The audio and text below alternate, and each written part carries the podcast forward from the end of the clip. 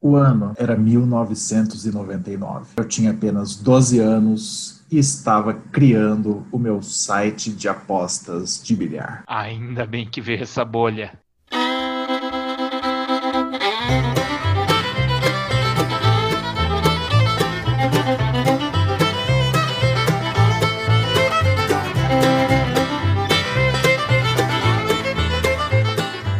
Inteliagro Podcast. Inteligência agrícola no seu dia a dia. O podcast para você que é profissional ou que quer conhecer mais da agricultura digital. E aí, pessoal, tudo em ordem? Aqui estamos com o seu podcast que fala de verdade de agricultura digital. Fica aqui com a gente que você, nessa próxima meia hora, vai aprender um pouco mais sobre agricultura digital. Estou eu hoje aqui, Daniel Duft, seu host, com meu grande amigo Felipe Antoniazzi. E aí, Felipe, tudo jóia? Oi, Daniel, tudo jóia? E com todo mundo aí que nos ouve, tudo bem? Estão preparados para pôr o dedo na ferida hoje? Ah, a gente sempre coloca, né? Mas sempre pelo bem da agricultura digital. Essa é a nossa meta e é isso que a gente luta, né, Felipe? Exatamente. Mas, né, tem que tem dia que tem que doer um pouquinho mais. Eu acho que hoje vai ser aquela dor para é igual o mertiolate. Vai doer um pouco mais, mas vai trazer mudança, vai curar as coisas.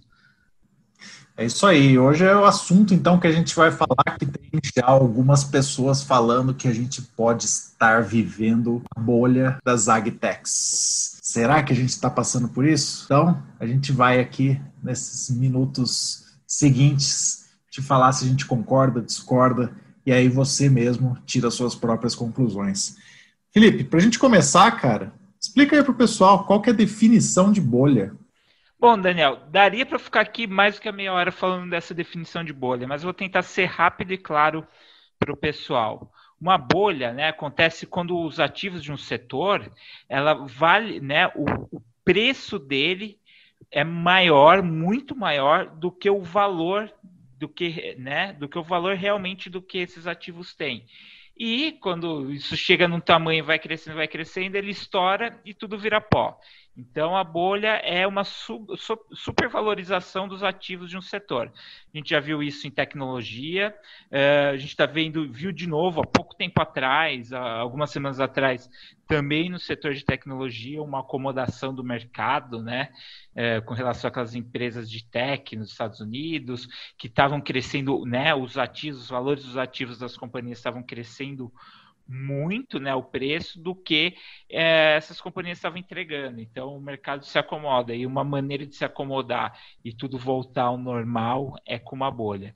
E assim, pelo que eu estou vendo, você está vendo e muita gente no mercado está vendo, é, isso vai acontecer com a GTEC e tem sinais que a gente vai conversar daqui a pouco que leva a entender que isso vai acontecer e a gente está aqui para ficar preparado para esse momento. Será? Não sei. Mas só aqui falando para o pessoal, a piada que a gente fez no início, a gente remeteu lá a bolha das .coms, né, que estourou lá em 2000. Do período de 94 2000, a gente teve uma valorização absurda, né, da, de todas as digitalizações aí, as empresas achando que elas teriam que ir para a internet de uma vez, né, sem ter um meio termo ali. E aí a gente viu muito e muito dinheiro investido em empresas é, de tecnologia de repente não era isso tudo, né? Então, de repente você viu esse mercado ruindo e várias pessoas aí indo embora junto com ele, né? Por isso que a gente falou do, do meu site lá e assim como outros vários jovens que tinham um sonho de ficar milionários adolescentes fazendo suas próprias páginas na web. Mas Felipe, voltando aqui então para o AgTech, cara, é, por que, que alguns especialistas de mercado estão falando nisso? Você deu um cheiro aí para o pessoal que você acha que, que é mesmo, mas por que, que os especialistas estão falando disso nesse mercado de agtech, sendo que é um mercado que a gente mal começou, parece, né? É, Daniel, é o que eu disse lá no começo. É o, o que está sendo entregue por quem, né, das startups, me parece muito aquém, né? E, e isso as pessoas também estão entendendo no mercado do que né, o que estão entregando, do que o valor que elas estão sendo avaliadas. Né? Então, essas empresas estão recebendo muito funding, né, principalmente de fundos, a gente vai entrar nesse ponto também. Estão tendo. É, como se diz, valuations muito alto, né? Para quem não sabe, valuation é aquela, aquele valor, né, que se dá para a empresa, né? Nunca, não, não é que o valuation daquela empresa seja tudo que ela recebeu de dinheiro, né?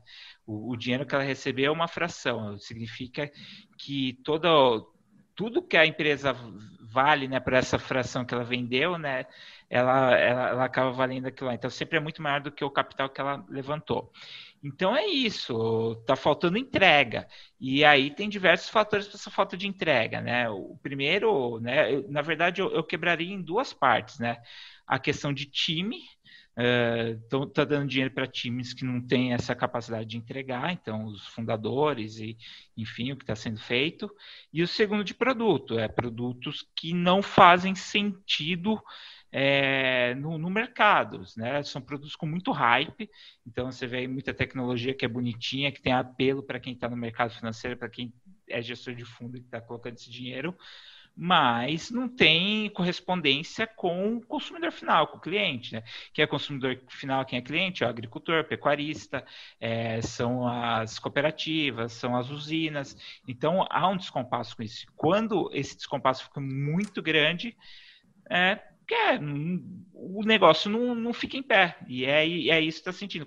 Estou começando a ver que, opa, tem até alguma coisa aí que está estranha. E esse sentimento vem muito do, do, do que está aparecendo. Você vê aí de notícia de quem está recebendo investimento, quem está colocando investimento e muita startup com, com investimento alto patinando para entregar um produto. O que você falou aí de hype aí, para a gente dar um exemplo prático para o pessoal, é, alguns anos atrás a gente tinha coisa das compras coletivas, né? Que era o novo é, supra-sumo de startups e aí você tem o Groupon até abrindo capital na bolsa e tudo mais, e hoje ele não vale nem 5% daquilo que ele teve de valuation lá no passado, né? Então acho que essa coisa do hype é muito quando o mercado ele vai para uma moda, né?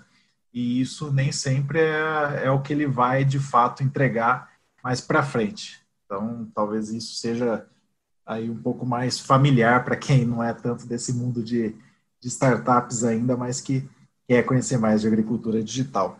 Mas falando disso, então, Felipe, você terminou sua frase aí falando de quem investe também, né? Eu acho que talvez um papel dos investidores, principalmente quando você tem um mercado ainda iniciante, né, é ele fazer o papel do smart money, né, que é quando ele entrega além do dinheiro, o conhecimento, o networking, é, tudo aquele caminho das pedras que um empreendedor sozinho ele tendo que caminhar por isso em um mercado totalmente novo vai ser mais difícil. Mas será que esses investidores que estão aí, eles estão profissionalizados ao ponto de serem smart moneys? Ou eles são simplesmente aqueles do vai lá e take my money? O que, que você acha? Daniel, assim, um resumo rápido, eu acho que o mercado está tá mudando para esse, esse smart money. E tem muita coisa que, que eu que eu estou notando, né? Fundos de investimento, né? Com pessoas, com clubes de investimento em AGTEC formados por produtores rurais, né? Que se associam, tem gestores profissionais, muitas vezes vindo de outros setores com muita capacidade, né? Vamos dizer técnica para avaliar isso e também ter a avaliação desses produtores que eles estão investindo. Então, está surgindo smart money, mas o, a grande questão é que o que está aí no momento, né, que ainda eu acredito que a maioria é aquele pessoal de fundo profissional que capta recursos para o fundo, vive dessa administração, né, desse fundo e precisa por essa grana rodar, tem que pôr essa grana funcionar, senão uma hora o fundo tem que devolver esse dinheiro e ele não vê, não vê resultado. E as métricas que eles estão usando, Daniel, muitas vezes fazem faz muito sentido né, para o mercado, né, para outros mercados, mas no agro, né, que também tem um, tem um desenvolvimento que é muito atrelado às safras, né? A gente tem aí duas safras, né, até um pouco mais rápido que o resto do mundo, né, às vezes até três safras, dependendo do lugar, mas ainda é, é um desenvolvimento muito mais lento do que você tem outros setores, né? Se for pensar num varejo, que o cara é, hoje começa uma campanha lá, não deu certo, na semana seguinte ele faz outra e vai testando, que o ciclo de, de teste e avaliação é muito mais rápido, no, no agro não acontece assim. E as métricas também são diferentes, né? Então, o, o que eu estou vendo é, é usar, eles usarem métricas muito boas para os setores, mas que no conteúdo técnico, que é o que vai trazer impacto para o produtor né, na, na, criação da ferramenta, eles não estão conseguindo avaliar. E isso, isso afeta muito, né? Isso está afetando muito é que depois de um tempo, né, depois que esses fundos estão rodando, depois que eles investiram, né, já passou aí, vamos dizer aí, 5 a 10 anos, né, e tem startup aí que, que já passou por ciclos grandes de, de captação que estão nessa fase, né, que já estão esse tempo funcionando e vê que estão igual barata tonta, né, para um lado para o outro, não tem um produto, né, dá aquela impressão mesmo que algumas são charlatonas, né, por, pelo fato de às vezes só só empacotar uma coisa, algum produto que já existe e tentar vender uma marca, mas não é isso que se espera, né? Se espera que vender realmente solução nova, né? Ou, ou de uma maneira nova, e isso isso vai afetar, isso daí tá, tá realmente trazendo problema. Tá tendo mudança, tá entrando player bom, principalmente na, na questão de, de funding, mas o risco da bolha vem desse, vamos dizer, de, desse insucesso passado, né? Dessas más escolhas feitas no passado. Mesmo você falando aí de, de alguns casos do passado, e não só a nível de Brasil, né? A gente pode observar até a nível mundial, né? Sim. É bastante difícil você falar cases de sucesso e contar mais do que uma mão, né? Então, uhum. fato aquele ponto que começa a assustar. Mas você acha que mesmo assim, com esse hype todo, está existindo uma corrida aí para os fundos colocarem mais dinheiro em agtechs? Sim, tem uma corrida. Uh, essa corrida está virando, pelo que eu estou notando, para a questão do smart money, mas tem a corrida. Porque aquela coisa, Daniel, acho, acho que você abrir com o exemplo de 99, né, da bolha da, das .com, faz todo sentido. Porque o que aconteceu? Quando começou a questão da internet mesmo, lá 94, 95, aquilo lá era, um, era uma, uma terra sem, sem ninguém, né? Tipo, tinha tudo para ser feito. E conforme foi caminhando a tecnologia, né, massificando, as pessoas crescendo né, exponencialmente o número de acesso tanto nos Estados Unidos, na Europa e no resto do mundo, o, quem era de investidor estava ficando fora falou, opa, tenho que pular aí. E nessa hora ele pulou em qualquer coisa. Esse, esse é o medo. Esse é o problema, porque a hora que o sujeito, né, que vai investir, fala assim, ó, é melhor eu pular em qualquer coisa que não pular e me arrepender depois, é algo que está acontecendo com a GTEC. Então, tem gente que está pulando em. Gente, não, um grande número de, de fundos que está entrando em coisas de AGTEC que estão entrando por entrar, com medo de ficar para trás. Por quê? Porque o Brasil, o, o único setor que desempenhou bem né, esse ano todo com, com essa pandemia, é lógico que muitos já estão recuperando, até também tendo desempenhos maiores do que no ano passado, mas quem teve um desempenho constante esse ano inteiro foi, foi o setor agrícola, agropecuário. E esse cara falou, pô, esse setor é, é, é, o Brasil, né? O Brasil é muito movido por conta disso. É um setor que é dolarizado pelo bem, né? Porque vende em dólar. Então, é um setor que, que no fim faz um mas compra, compra insumo em dólar também, né? Compra em, é, mas, mas aí dá elas por elas, mas, mas o fim acaba ganhando, né? Não, não corre o risco de comprar em dólar e vender em real, né? Que acontece claro. em, em, muitos setores. É melhor comprar em dólar e vender em dólar. Então já, já, é, um, já é um lado bom. E, e quando o sujeito vê isso, fala, pô, ó, é, Brasil tem essa vocação, um setor que se mantém enquanto tudo estava derretendo ele entra, ele entra. Você tem uma, uma questão conjuntural também, né? Juros muito baixos, né? Que caíram, sim, do que era histórico, caiu muito. Muita gente saindo da renda, renda fixa e, e diversificando, dando atenção para isso.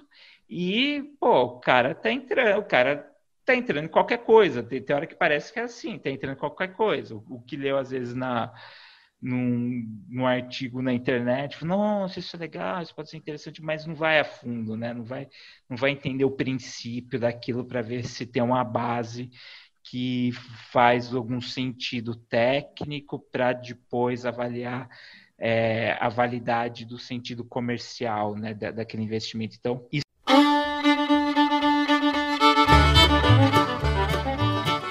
Acesse nosso site www.inteliagro.com.br e fique por dentro das maiores tendências da agricultura digital. Ah, e não esquece de seguir a gente nas redes sociais. Eu acho que nem só isso, né, né, Felipe?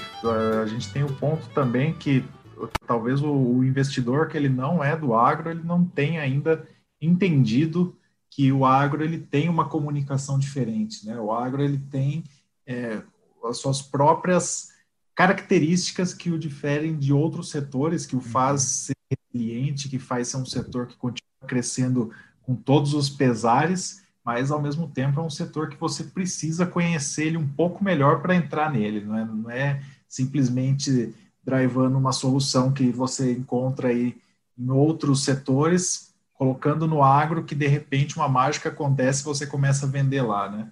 Se a gente até puxar alguns exemplos de sucesso que as pessoas colocam de exemplo de sucesso no agro, né? Você tem muitos sucessos de verdade quando o comprador não é o fazendeiro, não é o produtor rural. Quando o comprador ou ele é uma multinacional que vende ao produtor rural e sabe essa linguagem, então você é um fornecedor de soluções para essa multinacional, ou algo que tem feito muito sucesso nos últimos tempos, é quando você trabalha com o setor bancário, né? Você começa a fazer transações aí, digitalizar processos que eram super difíceis de serem é, digitalizados, você consegue fazer um rastreamento aí de algo que era impensável um tempo atrás, só que o seu cliente vai ser aquela pessoa que está sentada no escritório com vidraças gigantescas vestido um terno, né? não é o cara que está de sol a sol ali tendo que arar a terra. Então, eu acho que talvez essa comunicação ainda não está sendo bem feita. O que, que você acha disso? Você acha que existe um movimento também das agtechs pensarem em se movimentarem para ter essa comunicação eficiente? Ou você vê muito mais dois silos separados aí, aqueles que vêm do, do capital e vão se manter lá e aqueles que vendem serviços e não vão deixar de fazer isso, não vão ficarem altamente tecnológicos. Como você enxerga esse ponto? E, e, esse pessoal do setor financeiro é, é, muito definido, né? O problema deles que eles tinham era muito definido e eles conseguem avaliar muito bem isso, né?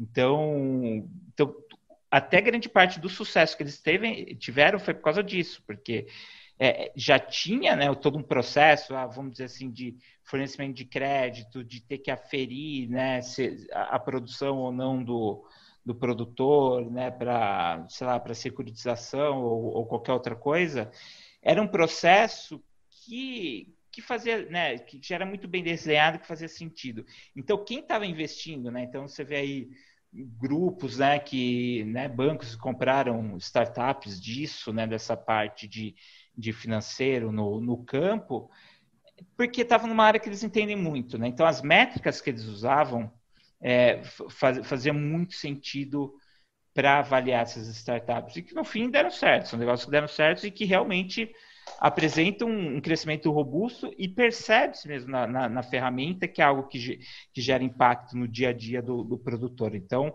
é assim, faz todo sentido esse pessoal dar certo.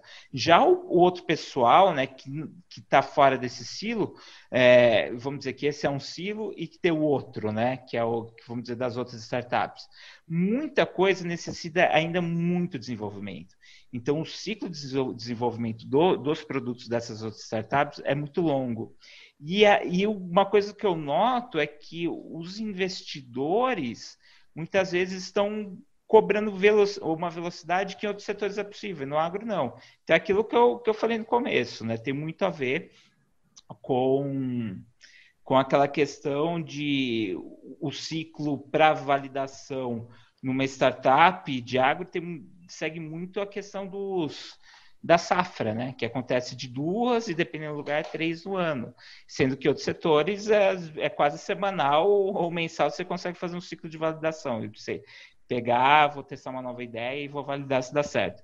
Então, o que está faltando, né, os investidores e até o, eu acho que muito os fundadores mesmo das startups entenderem que, que os termos que elas têm que fazer com quem está investindo e deixar claro para eles é que a velocidade é diferente, é que a curva de adoção é diferente. Não vai pensando que em agro, é, obviamente pode ter um caso ou outro, mas não é que você vai subir um aplicativo na, na Play Store e na semana seguinte vai ter um milhão de, de produtores que vão estar cobrando esse aplicativo. Não, isso aí, todo o ciclo de divulgação é diferente. Mas ao, ao contrário ao, ao, contrário de você ter usuário, você tem a área é. que é exponencial, né? Até a gente já falou na escalabilidade naquele episódio, então é, eu enxergo dois pontos é. aí, Felipe, só fazendo um parênteses. Você tem de um lado a, aquelas startups que elas estão muito preocupadas em gerar métricas que o setor financeiro uhum. vai entender para você continuar de captação, mas você não está olhando para o produtor, você não está olhando para resolver problemas que existem de fato no campo, né? Você fica muito mais nesse hype. E do outro lado, você tem pessoas que estão trabalhando sim para resolver problemas, estão querendo digitalizar o campo, mas elas não pensam nessa escalabilidade, então acabam sendo prestadores de serviço, né? Temos startups aí que parece que elas estão prestando serviço, né? Elas não se preocupam com a escalabilidade, embora elas estejam resolvendo problemas reais, eu acho que isso continua sendo um problema, né? Porque você acaba levando para a mesmice. Você não está criando soluções revolucionárias, você não está digitalizando o campo, você não está fazendo a transformação digital chegar lá, que é o que vai fazer a agricultura digital ser algo extremamente relevante, né? Então a gente fica aí né, nessa expectativa, né? O que, que vai acontecer? Quando que vai surgir aquela startup que vai virar um unicórnio tendo um produto realmente é, excelente, né? Que ela não fique aí varrendo mercados em busca de, de novos investimentos, mas que ela de fato faça um produto que você nem precise pensar em ter investimentos, que você comece a pensar em ter caixa, né? Acho que fluxo de caixa é muito melhor do que você ter é, séries de investimento uma após a outra aí baseado em algumas ah, coisas que você assume, né? Então eu vejo que isso é um grande problema e eu acho que ele deriva de um problema maior ainda, que é você tem pessoas que querem digitalizar o campo, mas elas ainda estão ali sem conhecer direito como que funciona esse circuito todo do campo. E de outro lado, você tem pessoas aí que estão já na agricultura há um bom tempo, elas estão talvez é, enxergando que elas podem ter uma ameaça aí se elas não entrarem nessa onda, mas elas não entendem nada de tecnologia e começam a assumir que algumas coisas são muito difíceis de serem feitas e que vão ser soluções mágicas, né? Então, assim, resumindo tudo isso, onde eu quero chegar? Eu acho que a comunicação talvez seja o maior problema que existe hoje para as agtechs decolarem aí. Então, se a gente tiver uma comunicação efetiva, o produto sendo feito baseado em problemas reais e que você consiga vender e tracionar isso com vendas para o produtor, aí a gente acabou com todos os problemas e a gente vai estar aqui sorrindo, tendo uma, algumas startups aí que estão revolucionando o mercado da agricultura é, digital. Só concordo e complemento uma coisa. E também tem startups que, que assim não vivam só por rodada de, de financiamento. Eu acho que é, é aquilo que você, é tudo isso que você falou com, com essa. Acho que isso se tem letras garrafais é, criar produto, não tentar vender um produto e não tentar vender para investidor a próxima rodada. Tem que vender, muitas vezes tem que vender, é claro, mas o fim da, da, startup, né, assim, o fim, o desejo, a proposta de valor é, implícita da startup não, não ser só vender para a próxima rodada de investimento. E isso também, né, e eu acho que, que essa puxada aqui que eu estou dando tem que ser muito também pro investidor, né? Pro investidor que, que às vezes entra, vê que o negócio opa, não é muito bem aquilo que achou e quer manter né, uma cara né, de, da coisa ser espetacular para vender para o próximo, né, na próxima rodada, pegar e sair com o dinheiro no bolso e tentar recuperar uma parte, né? Tem a hora também de saber parar, né, Daniel? É isso aí, mas para quem acha que a gente está falando bobagem aí, eu, eu, gostaria que você visse o, o, livro que foi lançado agora, né, sobre a história da 99, o primeiro unicórnio brasileiro. O livro chama Unicórnio Verde e Amarelo. Eles falam exatamente isso. A chave da virada da 99 foi quando ela parou com o cash burn e ela começou a cobrar, uhum. de fato, todas as corridas. de repente ela explodiu e conseguiu se manter e aí levantou aí, não foi nenhuma rodada de investimento, né? Foi uma aquisição feita por um grupo chinês que fez com que ela valesse aí mais de um bilhão de, de dólares, né? Então, é, isso que a gente está falando é baseado em casos reais, não é simplesmente algo que a gente está inventando, é algo que a gente quer ver acontecendo, porque a gente não pode deixar que esse nosso setor viva uma bolha que caia tudo por terra, né? senão a gente vai levar anos e anos para reconstruir, como foi no setor de tecnologia, né, Felipe? Sim, é, no começo, beleza, pode, a pessoa pode, é, como se diz, está desenvolvendo produto, está testando, dá algumas pivotadas, tudo bem. Mas depois de um, mas também não pode ficar muito tempo assim, né? É o que eu falo, pô, tem startup que que está há mais de cinco anos mudando. Então, opa, peraí, é, é, é aí que. E aí começa a complicar tudo para todo o ecossistema, né? Porque acaba até queimando né, para investidor o setor, né? Tipo, parece que é um, é um, setor pouco profissional. Então, se você acha isso, lá vem aquela lá que é a quente, né? Perguntinha do milhão, Felipe. Hoje você não escapa, cara. Uh. Fazer um fazia ela, mas quando você está aqui, eu sinto que eu tenho que fazer porque tem sua cara, perguntinha do milhão. Vamos lá, Felipe. Qual é o perigo de cases de investimento sem lastro em resultados pode gerar para a agricultura digital, para o cenário de agtechs no país e no mundo? Daniel, eu não vejo um só perigo, eu vejo dois. O primeiro é isso, é não entregar resultado e, e, e, e espantar a investidora. Né? O investidor vê que é um setor que não dá muito certo, ou que é um setor que às vezes ele entende que, a, que o pessoal não é sério, e a gente sabe que, que não é essa questão, mas se, se acontecer de ter muito charlatão em AGTEC vai ficar queimado, e é uma coisa que a comunidade tem que trabalhar com isso.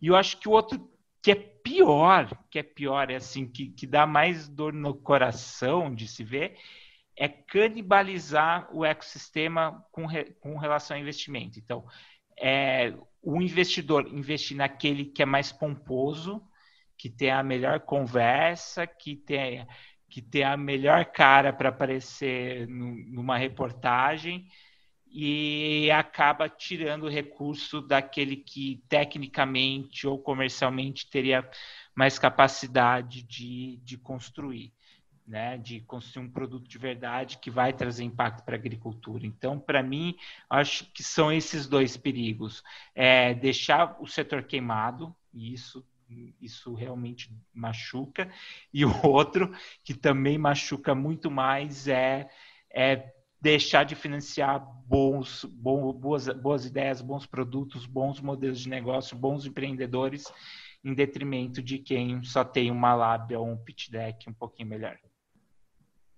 E se eu puder dar uma dica aí, se você está em dúvida se é, a empresa A, startup B ou etc. vai entregar aquilo que ela se propõe, dá uma olhada na história dos empreendedores por trás, vê quem de fato está no agro há algum tempo, vê quem já tem alguma história, ou se simplesmente, como o Felipe acabou de falar, tem um pitch deck aí bem feito, tem alguns hacks em redes sociais e tudo mais. Eu acho que isso é essencial quem vai conseguir revolucionar no agro é você que está escutando a gente, que vive do agro, que vive isso aí 24 horas por dia, seja você um profissional, um estudante, um acadêmico, um empreendedor, mas a pessoa que está interessada no agro. Então, eu tenho certeza absoluta, você não vai deixar que essa bolha aconteça, é, a gente não vai deixar que essa bolha aconteça, né, Felipe? Acho que a gente tem o dever aí de lutar para que existam startups relevantes e que essas startups que sejam as protagonistas desse processo, né? Tem muita startup relevante, muito fundo e clube de investimento em agro que está profissionalizando, que está levando a sério isso, Daniel. Acho que aquela coisa da bolha, sim, eu acredito que, que tem um risco, mas pode ser que isso seja bom para limpar e, e florescer, né? esse bom pessoal do ecossistema que está entrando, que está por aí. Show de bola, cara. Muito bom falar contigo. Sempre a gente toca aqui em temas que eu acho que o pessoal aí ouve falar, mas não entende ao certo e a gente tenta aqui desmistificar. Espero que esse aqui tenha sido mais um deles. Obrigadão. Eu que agradeço a oportunidade, Daniel, e também a oportunidade de quem nos escutou até agora de deixar a gente tocar em algumas feridinhas aí, que parece que às vezes as pessoas fecham os olhos, né? A gente não vê discussão desse tipo, mas é, aqui no Inteliagro é para isso, é para a gente falar de tudo mesmo. Muito obrigado, de... ouvintes, obrigado, Daniel. Falar de tudo por quê? Porque a gente quer fazer com que a agricultura digital seja a revolução aí que vai fazer com que o agro do Brasil e do mundo seja ainda mais e mais relevante. E o que eu falo é sobre a agricultura digital. Né? A agricultura digital ela é um processo, ela não é um produto. Aposte em processos e venha com a gente. Um grande abraço e até mais. Abraço, tchau, tchau.